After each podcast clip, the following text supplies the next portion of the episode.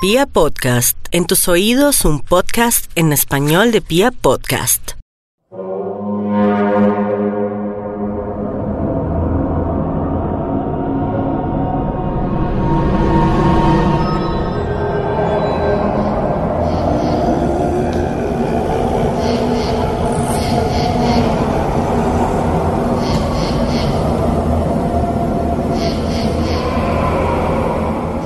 Somos animales impulsivos. El instinto gobierna buena parte de nuestro comportamiento y por mucho que quisiéramos dominar nuestros enviones con la razón, la verdad es que la naturaleza se impone sin ningún tipo de consideración por el bienestar de quienes nos rodean y en ocasiones de nosotros mismos. La amígdala de nuestro cerebro se encarga de crispar nuestros sentidos. De la misma forma en que algunos felinos erizan, nos ponemos en actitud de combate y por un momento olvidamos toda nuestra ansiedad nuestro miedo y nuestras limitaciones físicas. Obedecemos el instinto como la señal más pura de la supervivencia y encarnamos a las bestias mitológicas más destructivas si de ello depende nuestro bienestar o el de nuestros seres amados. Sin embargo, cuando en aquellos estados de enajenación se nos da a probar la gloria de la violencia y experimentamos la inefable sensación de poder que implica la subyugación del otro, es ahí cuando el instinto se convierte en razón y la razón se transforma en deseo. Una coyuntura ocasional que desata la marea de maldad guardada en nuestro subconsciente. Una chispa que carbura nuestras fantasías más ocultas y nos permite reencontrarnos con nuestros rincones más honestos. En ocasiones, producto de estos procesos psicopáticos, pasamos de ser la presa para convertirnos en el cazador.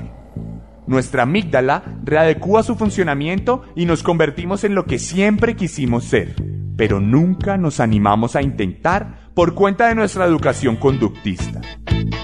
Bienvenidos a la decimonovena entrega de Serialmente, un podcast con contenido muy gráfico. Y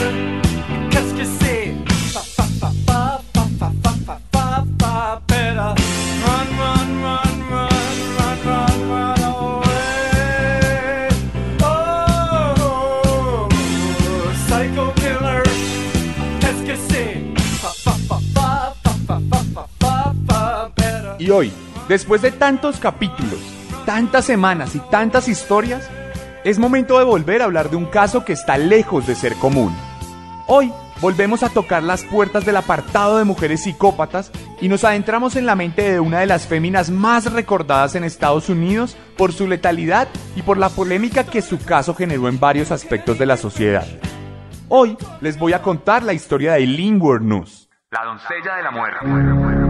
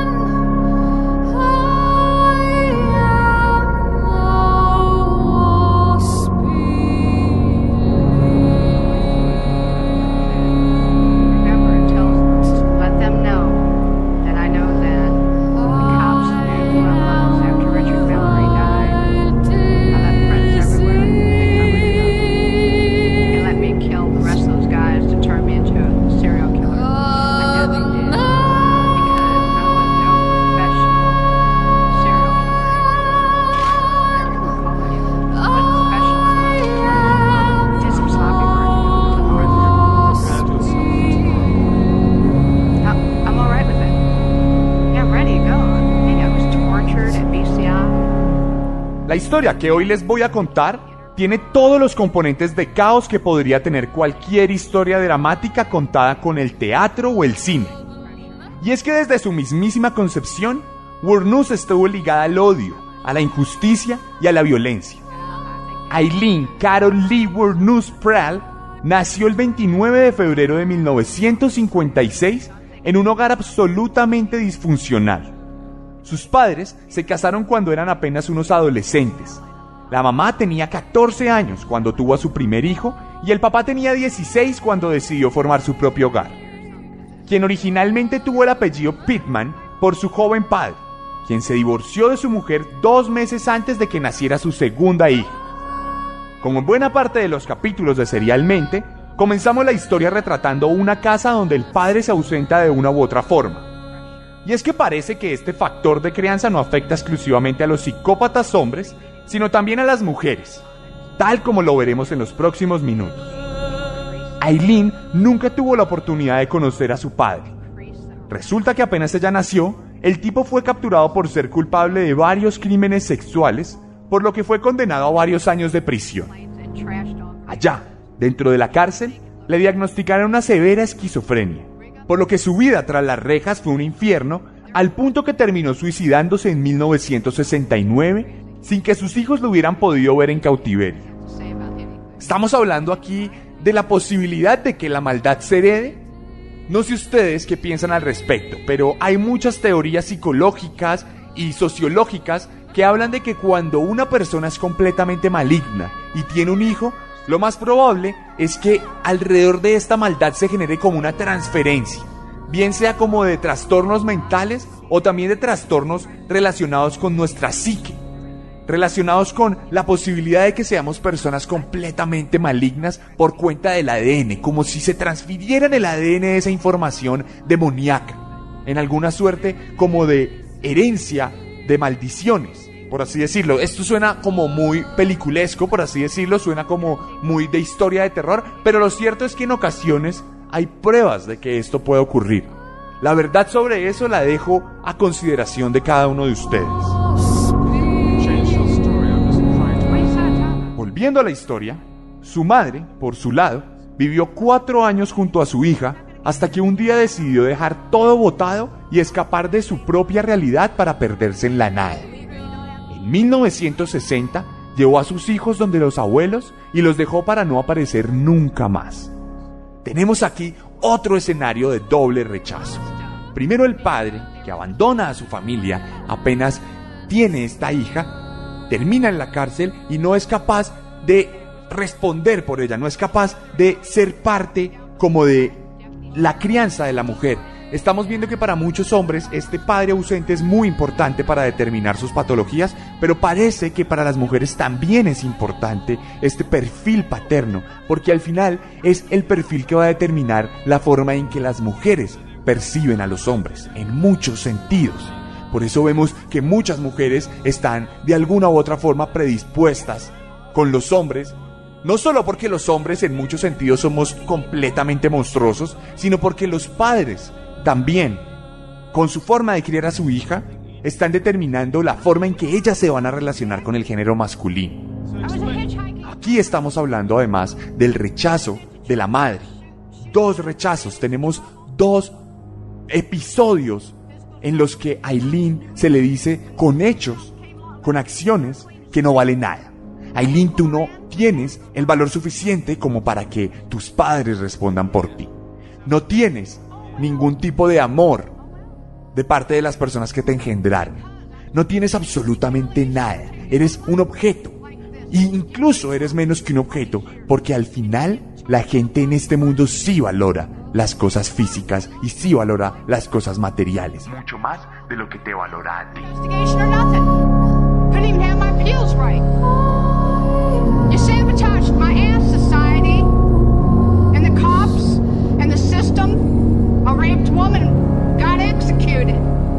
Parece que esta convulsionada primera infancia caló rápidamente la mentalidad de Aileen, porque solo tenía 11 años cuando decidió darle comienzo a su vida sexual. Una niña de 11 años que ve la necesidad de refugiarse en los brazos de otros niños, posiblemente para llenar ese vacío del amor y cariño que habían dejado sus dos padres. Como si el contacto físico con otras personas se convirtiera dentro de nuestras cabezas en un bálsamo para combatir el abandono y la soledad. Es raro pensar que una persona de 11 años puede comprender estos procesos, pero no deja de ser intrigante el hecho de que, además de buscar relaciones sexuales, comenzara a hacerlo a cambio de cigarrillos o botellas de cerveza, como si su pequeña vagina fuera una vulgar moneda de cambio carente de valor.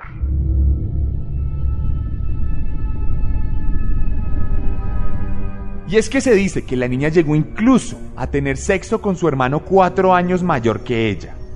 Como si sus frustraciones mentales fueran un imán de monstruos aprovechados que al final no eran mejores que ella. Pero qué valor podrían llegar a tener para Aileen sus genitales en su propia cabeza si desde su pequeña infancia su abuelo, un depravado criminal, le enseñó con su propio ejemplo que no valía nada, dañándola para siempre.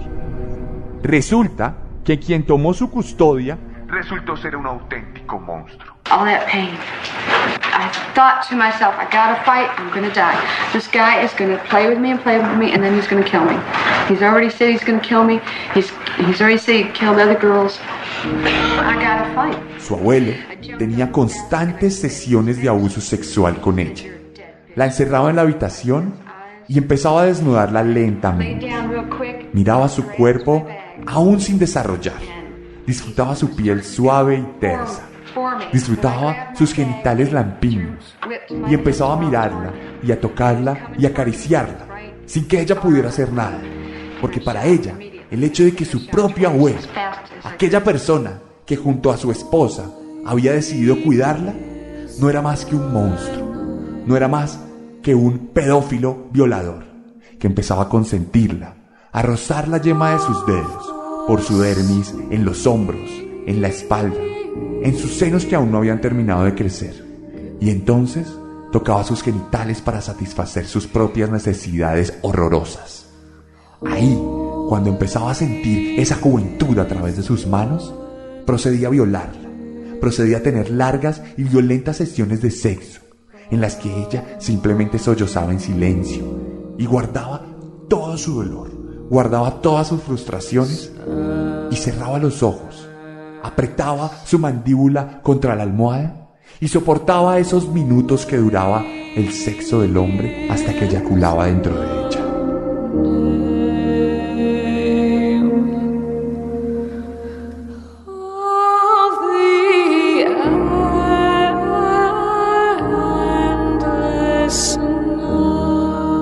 No existía lugar en el mundo seguro para Burnous, quien no sabía en qué momento sería víctima de la sevicia y la lujuria de un tipo sin ningún tipo de piedad o de empatía. Producto de estos episodios de violencia sexual, Aileen resultaría embarazada a los 14 años. Para prever el escándalo que esto podría desatar, sus abuelos la dejaron en una casa de madres solteras, una especie de programa estatal que recibía embarazadas solitarias para acompañarlas durante el proceso de dar a luz a su hijo y ayudarles a tomar la mejor decisión de cara al nacimiento. En este caso, los abuelos de Wurnus decidieron que en cuanto naciera el retoño, sería puesto en adopción. Y aquí entramos a otra disyuntiva alrededor de las decisiones de Eileen Wurnus en su vida. Estamos hablando de un adolescente que además de haber afrontado un montón de violaciones en su propia casa, y haber afrontado como el inicio de su vida sexual tan tempranamente, ahora tenía que afrontar otra decisión que además no dependía de ella. Estamos hablando de un hijo, de un hijo engendrado producto del pecado y el crimen. Estamos hablando de una persona que está gestándose dentro del el abdomen bajo de esta mujer. Estamos hablando de un vínculo que hay siempre entre el hijo y su madre, esta vida que está creciendo y que empieza a gestar el amor en el propio vientre de Aileen, pero a la vez es producto del odio, es producto de la violencia de género y es producto de una violación. Entonces tenemos una disyuntiva, una disyuntiva entre el amor que se puede sentir por alguien que está creciendo dentro de ti y el odio que genera el hecho de que ese alguien haya sido producto de un acceso carnal violento. Esto, naturalmente, es un nuevo despojo para Eileen de una u otra manera. Se va a despojar de su hijo, del hijo que durante nueve meses creció en el vientre de ella. Y estamos hablando de un nuevo abandono. Ya tenemos el abandono de los padres, ya tenemos el abandono psicológico de los abuelos que abusan de ella, tenemos el abandono de ella misma que decide entregarse a cambio de cigarrillos y ahora tenemos el abandono de su hijo. Un hijo al que nunca conoció y al que nunca pudo decirle lo mucho que lo amaba o lo odiaba por haber sido producto de una violación.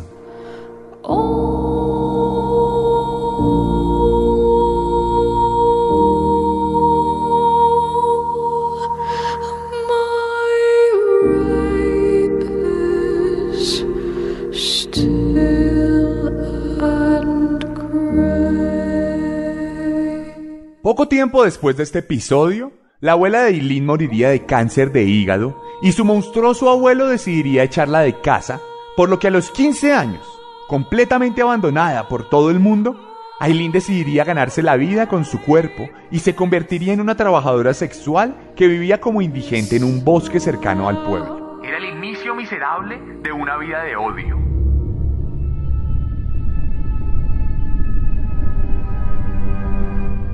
Naturalmente, esta infancia y adolescencia convulsa desencadenarían en un comportamiento terriblemente caótico. Aileen no tenía absolutamente nada en su vida. Nació para ser abandonada por sus padres, creció para ser abusada por su abuelo y se hizo adulta entre la inmundicia de la sociedad. ¿Cómo es posible que alguien con ese historial reconozca los valores de la humanidad? ¿Cómo puede alguien comportarse de manera correcta si la corrección nunca jamás hizo parte de su existencia? Aileen comenzó a figurar de manera constante en registros policiales por diferentes delitos menores. Cuando apenas tenía 18 años, ya había sido reseñada por manejar bajo la influencia del alcohol, por causar escándalos en vía pública y por hacer disparos al aire desde un automóvil. En 1976, cuando tenía 20 años, se trasladó a Florida pidiendo aventón a los desconocidos y allá conoció a Lewis Gratz, un hombre de 69 años, que para esa época era el presidente del Club de Yates del Estado. Tras pocos días de tener una relación intensa, decidieron casarse. Esta unión no cambiaría mucho el comportamiento de Aileen, quien tuvo altercados en distintos bares hasta que fue denunciada por asalto, por lo que fue llevada a prisión nuevamente. Al salir, tuvo una fuerte pelea con su pareja, a quien golpeó con una barra de metal. Esto originó el divorcio de los casados apenas semanas después de haberse unido. Wurnus sufriría entonces un nuevo abandono en su vida.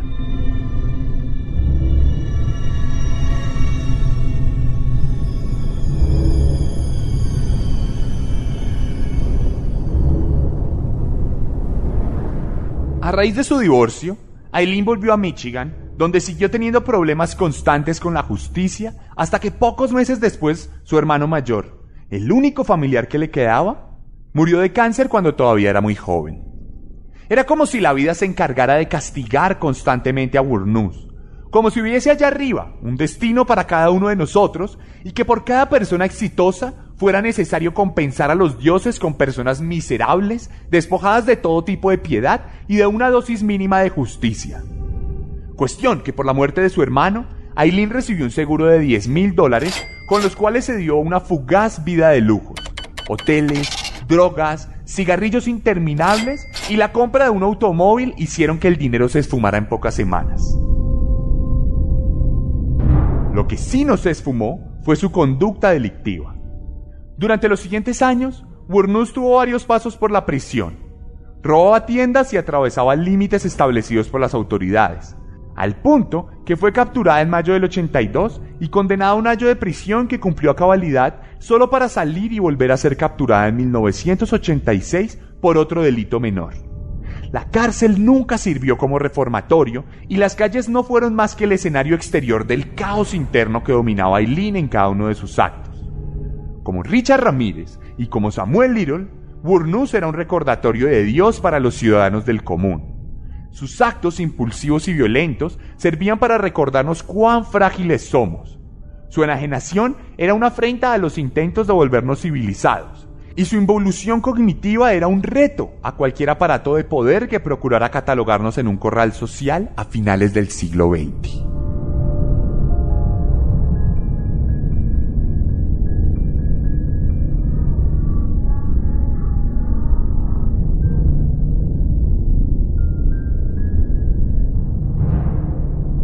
Sin embargo, en medio de todo el caos oscuro que reinaba en la vida de la trabajadora sexual y delincuente, un halo de luz atravesó las tinieblas y sacó a Aileen en la soledad violenta en la que se encontraba.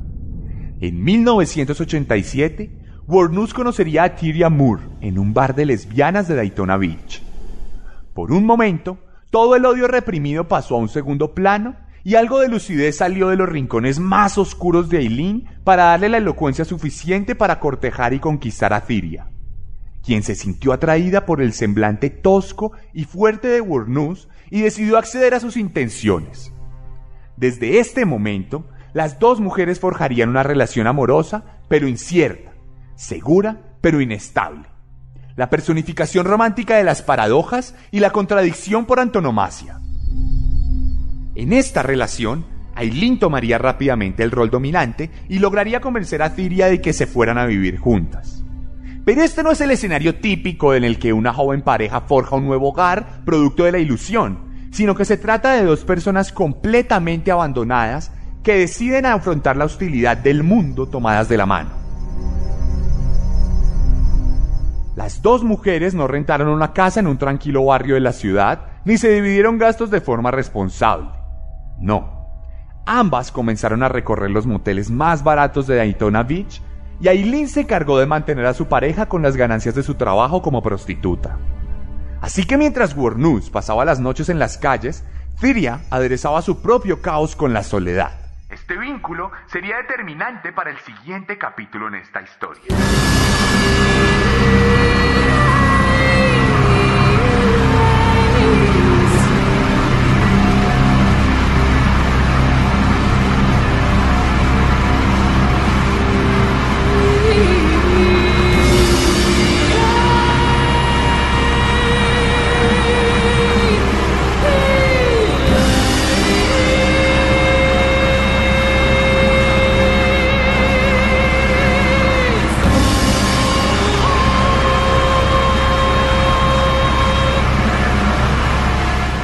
Años después de conocer a su pareja, Aileen dejaría de ser una delincuente menor para convertirse en una auténtica criminal. Pero este gran paso no sería producto necesariamente de una semilla de mal alojada en su corazón, sino que sería el resultado de una nueva embestida injusta del destino. El 30 de noviembre de 1989, un cliente se acercó a la acera donde Wurnus esperaba ganar unos pocos dólares a costa de su cuerpo y de su boca. Richard Charles Mallory le ofreció un jugoso pago a la mujer a cambio de una breve sesión de sexo oral. Por lo que Eileen se montó al coche del hombre y ambos se dispusieron a ir a un lugar más privado. Sin embargo, en el transcurso de la transacción sexual, Mallory intentó abusar de Eileen. Lo que había comenzado como un simple negocio se convirtió rápidamente en una recreación de las sesiones perversas que llevaba a cabo su abuelo años atrás. Cada roce de las manos frías del hombre era como una cuchillada en los recuerdos más oscuros de Wurnus, quien no soportó la presión de la situación y sacó su revólver, un calibre 22 que había comprado años atrás, para luego accionarlo varias veces sobre el cliente, quien recibió dos balazos en su pulmón izquierdo. Resulta que Mallory tenía un historial criminal como violador condenado por varios cargos de acoso y abuso un ex convicto que había logrado sobrevivir a la cárcel, pero que nunca hizo frente a sus impulsos más oscuros. El caso es que dos días después del incidente, el coche de la víctima fue encontrado abandonado cerca del lugar donde se dieron los hechos, y el cuerpo putrefacto de Richard apareció dos semanas después en un bosque de un área mucho más lejana. Como impulsada por el destino macabro, Aileen Burnus había quitado el pestillo de las puertas del infierno.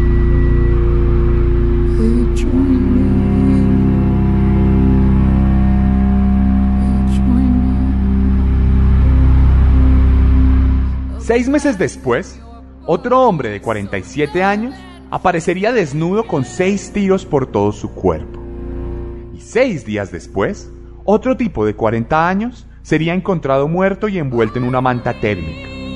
La diferencia es que esta vez varios testigos asegurarían haber visto a Eileen Wurnus manejando el automóvil de la víctima por los alrededores del lugar donde hallaron el cuerpo. Todo indicaba que lo que comenzó como un acto desesperado de defensa personal había despertado en Eileen una necesidad incontrolable de matar. Cuando accionó esa pistola, de alguna forma canalizó toda su frustración contenida durante tantos años por el abandono de sus padres, las violaciones de su abuelo y la muerte de su hermano.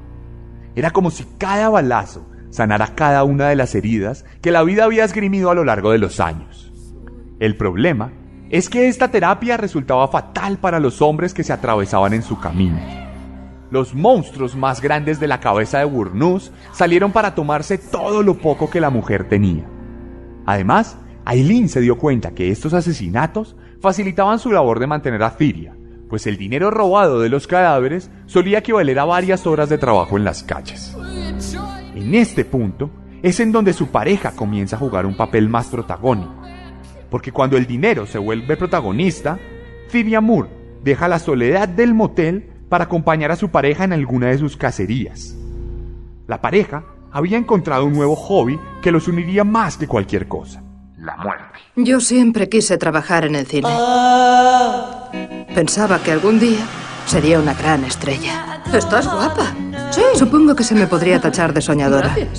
Basada en una historia real. ¿Has venido? Estaba cerca y he pensado, me pasaré. Cualquier hombre que no esté ciego querría estar con una chica como tú. Hay un dicho que se me ha quedado para siempre. Todo lo que necesitas es amor y creer en ti misma. Eh, señorita, ¿quiere que la lleve? Pero no acaba de ser del todo cierto. No sé, todos necesitamos tener fe en algo. Me gusta tu cara. Eres muy guapa. Lo único que me queda es el amor.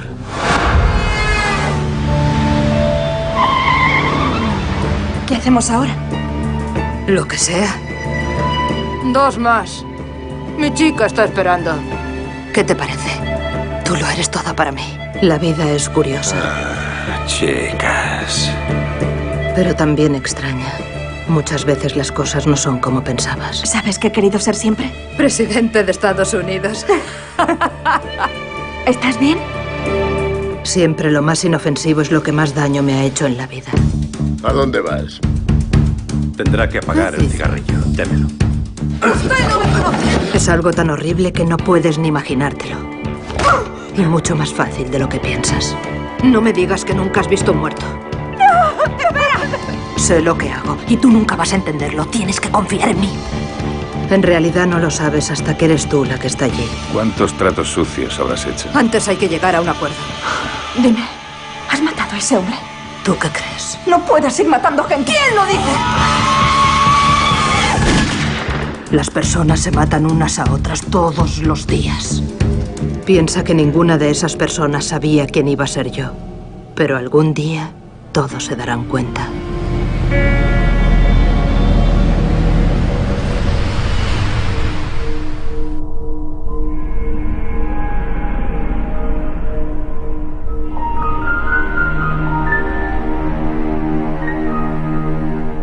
Sobre la vida de Eileen Wuornos se hizo una sensacional película llamada Monster. Aquí, ella es interpretada magistralmente por Charlize Theron, quien tuvo que ganar varios kilos de peso para lograr la semblanza necesaria para parecerse a la asesina que para julio de 1990 continuó su camino de muerte. Esta vez acompañada de su pareja.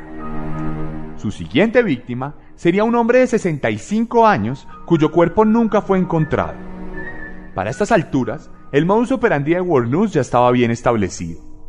La mujer se aprovechaba de su ocupación como trabajadora sexual para abordar a hombres que iban de forma clandestina en las calles oscuras ocupadas por las meretrices.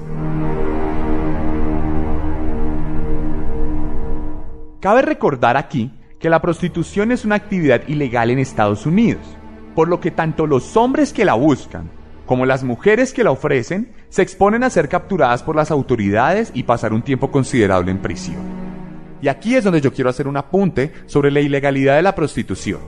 Y es que esta clandestinidad a la que consumidores y proveedores, por así decirlo, se tienen que someter, es algo que vulnera de alguna u otra forma mucho más a las mujeres. Porque estamos hablando de un oficio que no está regulado por el Estado. Y en el sentido que no está regulado por el Estado, está mucho más sujeto a que particulares se aprovechen de él. Por eso es que en Estados Unidos, en muchos lugares, las trabajadoras sexuales tienen esta figura de control, de protección, pero también de explotación. El famoso chulo, el proxeneta, que no es más que un tipo que se aprovecha de esa vulnerabilidad de las mujeres. Si no está el Estado, para ejercer control sobre la prostitución, para ejercer derechos laborales para estas mujeres, seguridad social, seguridad de su propia integridad, sueldos, mm, no sé, salud, todo este tipo de cosas, pues entonces en esos vacíos es donde entra la criminalidad para aprovecharse. Esa clandestinidad hace que las mujeres no tengan dónde acudir, porque como es ilegal la prostitución, Ellas no tienen todas las herramientas para ir y decir, hey, me acaban de violar, acaban de abusar de mí. Porque lo segundo que les van a preguntar es qué hacen, van a responder que son trabajadoras sexuales. Y aquí es donde el Estado se lava las manos. Y dice, como usted está cometiendo una ilegalidad, pues yo no puedo responder por usted, eso sí, ¿quién la manda? Y estamos teniendo otros escenarios de machismo muchos más fuertes en los que la mujer resulta siendo culpable de su propio abuso, en los que ella supuestamente se lo buscó, cuando el culpable no es más que aquel tipo que saca su pene del pantalón para abusar de una mujer y para marcarla para siempre. Por eso es que yo personalmente, y quiero hacer un alto aquí en serialmente, estoy completamente de acuerdo con la legalización y regularización de la prostitución, como labor en la que la mujer pueda ser completamente libre de ejercer este derecho, sea completamente libre de decidir sobre su cuerpo, sin ningún tipo de presión social, sin ningún tipo de presión del crimen, sin ningún tipo de presión además de la desigualdad, porque es importante decir que en este punto muchas mujeres toman esta decisión porque están forzadas a ello, desde la miseria, desde la pobreza y desde la falta de educación. Claramente la legalización de esta tarea debe ir acompañada de un seguimiento social que evite que las mujeres estén obligadas por, por necesidad hacer esto. Entonces aquí es importante que tengamos en cuenta el hecho de que hay un debate muy fuerte al respecto y, los invito a ustedes a opinar al respecto cuando haga la publicación sobre el Inward News para que me cuenten qué opinan al respecto.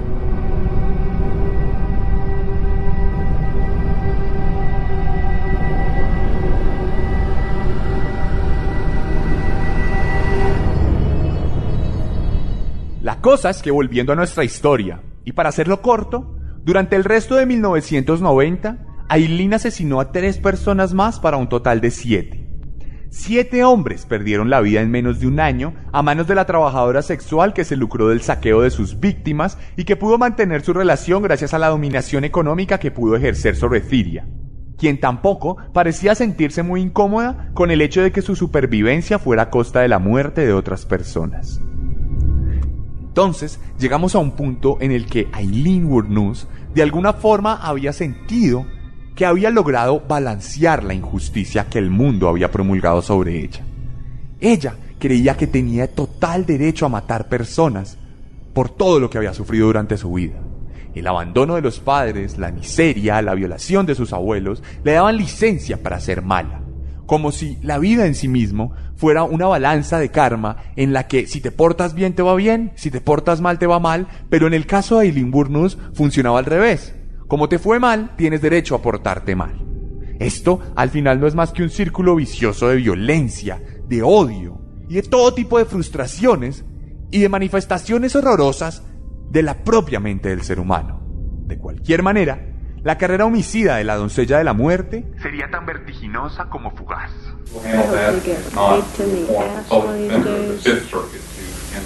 Okay, there will be an automatic appeal. You have the right to an appeal. Mr. Glazer, is that going to be handled by you May or the public your public wife and defender? kids get raped. I would ask that uh, you would appoint Right the in the public defender's office. Okay, I'll, I'll appoint the public defender's office uh, to handle the appeal. There's one other thing that I want to say that I think needs to be said. I know I was raped, and you weren't nothing but a bunch of scum. Therefore, these proceedings are now Putting concluded. somebody who was raped to death, you fucking motherfucker!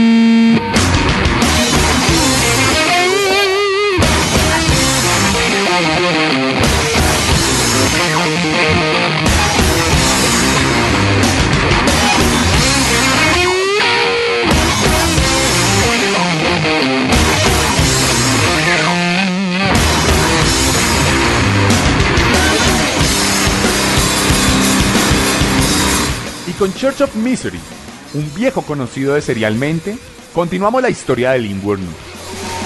Como bien pudieron escuchar unos minutos atrás, varios testigos habían visto a la pareja dentro de los coches de las víctimas, por lo que fue muy fácil para las autoridades relacionar a la trabajadora sexual con cada uno de los asesinatos. La vida de Eileen era desordenada, y todo esto lo reflejaba en sus crímenes acelerados e impulsivos. La mujer tenía un récord criminal, por lo que sus huellas estaban en todos los registros policiales. Esas mismas huellas aparecieron en todos y cada uno de los coches de las víctimas. Además, todas las pertenencias registradas de los cadáveres resultaron empeñadas en varias tiendas de la ciudad. Todos los comerciantes señalaban como responsables de la venta a dos mujeres, una rubia con aspecto demencial y una jovencita de pelo castaño y look ligeramente varonil. Las descripciones coincidían con los retratos hablados de los demás testigos.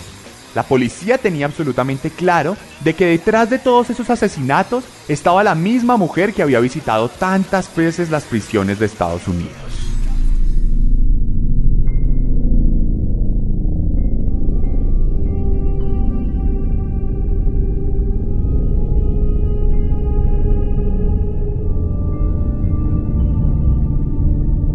Enero de 1991, la policía capturó a Eileen Wurnus en un bar de moteros llamado El Último Refugio. Pocos días después, capturaron también a su pareja Ciria, quien comenzó una campaña para limpiar su nombre y para desligarse de los asesinatos. Ambas mujeres mantuvieron una conversación constante a través de llamadas en las que Moore le pedía a Wurnus que por favor le dejara de relacionar con los crímenes, a lo que Eileen accedió sorprendentemente, confesando ser la única autora de los asesinatos, pero haciendo la importante salvedad de que todos habían sido cometidos en defensa propia, pues todos los hombres la habían intentado violar. Esto sentaría el precedente de dificultad de todo el juicio, pues comenzaría un fuerte debate alrededor de la verdad. Y es que aquí tenemos un tema muy fuerte y que últimamente ha salido mucho a la luz, y es creerle a las mujeres cuando hablan sobre una posible situación de abuso sexual. Estamos hablando de un escenario en el que hay que creerle a las mujeres, se cree que lo correcto es creerle a las mujeres, pero resulta que en algunos casos hay espacios en los que las mujeres mienten. Y esto es muy delicado, porque estamos hablando de que por una mujer que miente, hay 10 casos de mujeres que dicen la verdad y que no se les cree por culpa de esa mentirosa. Es un tema muy delicado, porque el acoso sexual no es un juego, y el acoso sexual está tipificado de muchas formas en la actualidad como no se venía tipificando anteriormente. Muchos escenarios de acoso sexual o de abuso sexual eran normalizados de muchas formas.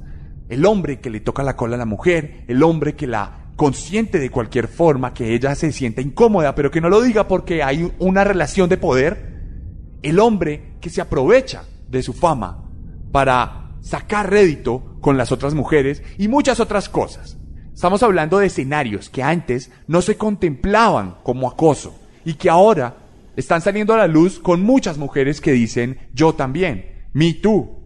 Pero en este caso, una sola de esas mujeres que esté mintiendo y que esté haciendo una falsa denuncia está dañando no solo la reputación de un hombre inocente, sino la reputación de todas las mujeres que sacan a la luz esas frustraciones productos de escenarios de acoso. Aquí entra otro debate que me encantaría que habláramos en nuestras redes sociales cuando publiquemos la historia de Lynwood News y es creer o no creer, sobre qué debemos fundamentar el hecho de creer una denuncia de este tipo. Y es que en este caso estamos hablando de una asesina serial que está justificando cada uno de sus homicidios con base en la premisa de que fue abusada sexualmente. ¿Creer o no creer? Esa es la cuestión.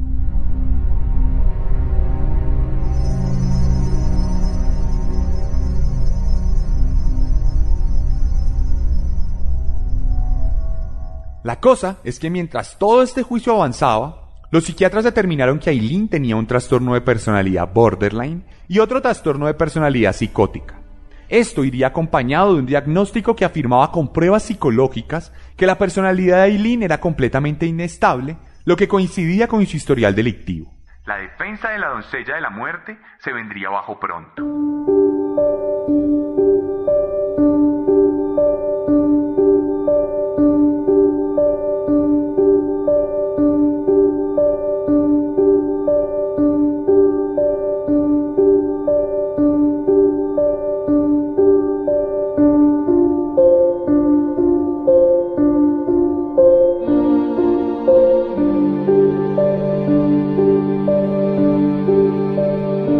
Pero nada de esto resultaría tan traumático para Eileen como el hecho de que su propia pareja testificara en contra de ella.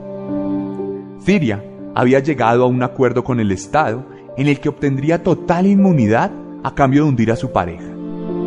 En este escenario, Brooks quedaría en el papel de la mujer subyugada, sometida al dominio de otra persona dominante que la obligó a llevar a cabo crímenes en contra de su propia voluntad. Esto no es nuevo en este tipo de casos. Por lo general, cuando una pareja es capturada, se suele llegar a un acuerdo de este estilo para que el caso tome mucha más fuerza y se pueda lograr un culpable de los crímenes sin ningún tipo de duda, dándole justicia al público sediento. El caso es que esta traición de Ciria sería un episodio más de abandono y de frustración para Eileen. Ni la muerte de su hermano, ni la adopción de su hijo, ni los abusos de su abuelo resultarían tan dolorosos como la traición de su pareja. La mujer a la que Burnus había protegido y había cuidado como el único tesoro que el mundo le había permitido tener. Había puesto todo su amor en una sola persona. Todo ese amor que nunca se le había permitido dar y que ahora era retribuido con un testimonio que terminaría por sentenciar la muerte. Algo que no le pareció importarle mucho a Burnus en ese momento, porque ya había sido ejecutada en vida por su amor platónico.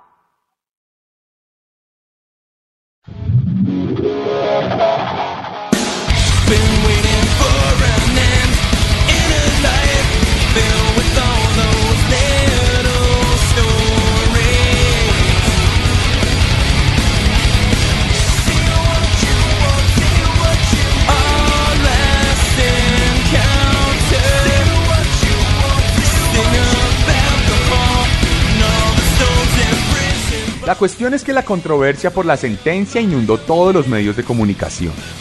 El planteamiento de la legítima defensa de Eileen hizo que se generaran grandes debates alrededor de su presunta inocencia. Mientras esperaba ser ejecutada, la mujer dio varias entrevistas en las que criticaba a la sociedad por entretenerse con su caso y por hacer caso omiso de las demandas sobre su inocencia. Se hicieron varios documentales con ella como protagonista y su imagen poco a poco comenzó a ocupar las historias sensacionalistas y los diarios regionales. Muchos periodistas pagaron miles de dólares para entrevistar a la mujer y este dinero fue utilizado por la misma Eileen para contratar a sus abogados. Uno de ellos fue Steven Glazer, un ex músico que aprovechó el caso para impulsar su carrera y promocionar sus servicios al mejor estilo de Lionel Hutz de los Simpsons. Sin embargo, poco tiempo después, toda la parafernalia sería el carajo porque Aileen saldría públicamente a confesar que había matado a todos los hombres por gusto propio, salvo al primero de ellos, quien verdaderamente se había intentado violarla. La confesión tomó por sorpresa a todo el mundo, pues todo parecía convertirse en un prolongado juicio. Rápidamente, la mujer recibió varias condenas más a pena capital y fue llevada al corredor de la muerte para esperar su ejecución. En este punto, mientras esperaba lo inevitable, Aileen comenzó a mover a su lobby de abogados para lograr evitar la pena de muerte y para luchar por la condonación de su condena en una cadena perpetua. Pasaron así varios años. La dilatación de la ejecución permitió que Aileen viviera varios tiempo, alimentando su propia fama con entrevistas, cómics, documentales y canciones como las que hemos escuchado aquí en este capítulo. También todo tipo de productos que la posicionaron como un ícono cultural de la sociedad más morbosa de todas. De alguna u otra manera, la doncella de la muerte se había inmortalizado.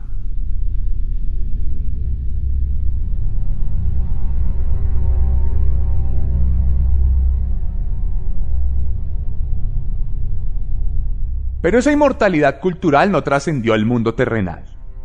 Ante el peso propio de la vida, ante toda la violencia que el planeta ejerció sobre ella, y que luego ella supo retribuir de la peor forma, Aileen decidió un día que no quería seguir luchando por sobrevivir. Despidió a sus abogados y dio unas declaraciones contundentes. Maté a esos hombres. Le robé tan fría como el hielo. Y también lo haría de nuevo. No hay ninguna oportunidad en mantenerme viva o algo así, porque mataría de nuevo. Tengo un odio arrastrándome por mi organismo. Estoy tan harta de escuchar esa cosa de está loca. He sido evaluada tantas veces, pero soy competente cuerda y estoy tratando de decir la verdad. Soy alguien que odia en serio la vida humana y mataría de nuevo.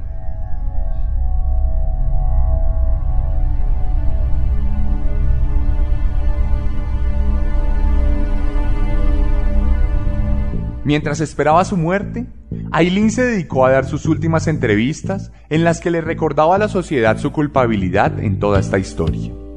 Señaló a la policía, a los medios de comunicación y a la prensa como los culpables de que todos los asesinatos se hubieran vuelto un espectáculo y a degradar progresivamente la mentalidad de una mujer que de por sí era propensa a la violencia.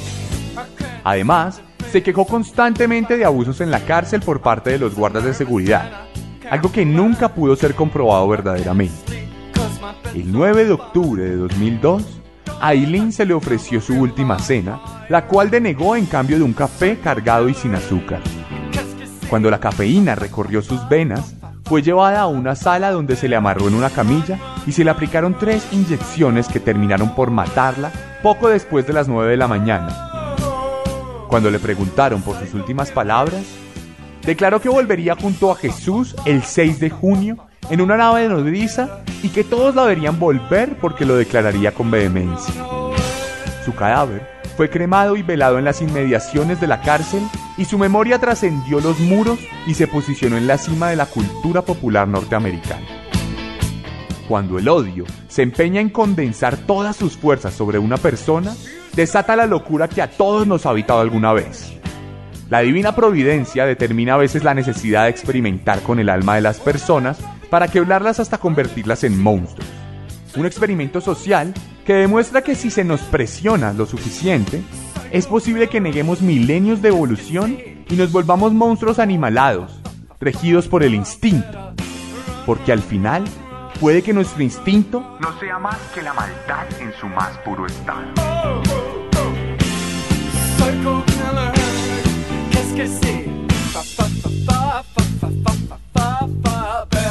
Y esta fue la historia de Eileen Wuornos, la decimonovena entrega de Serialmente en Pia Podcast. Si quieren ver algunas imágenes de esta asesina, pueden pasarse por mi Instagram, arroba elarracadas, arroba el rayalpiso rayalpiso arracadas. Y allá pueden revisar los highlights.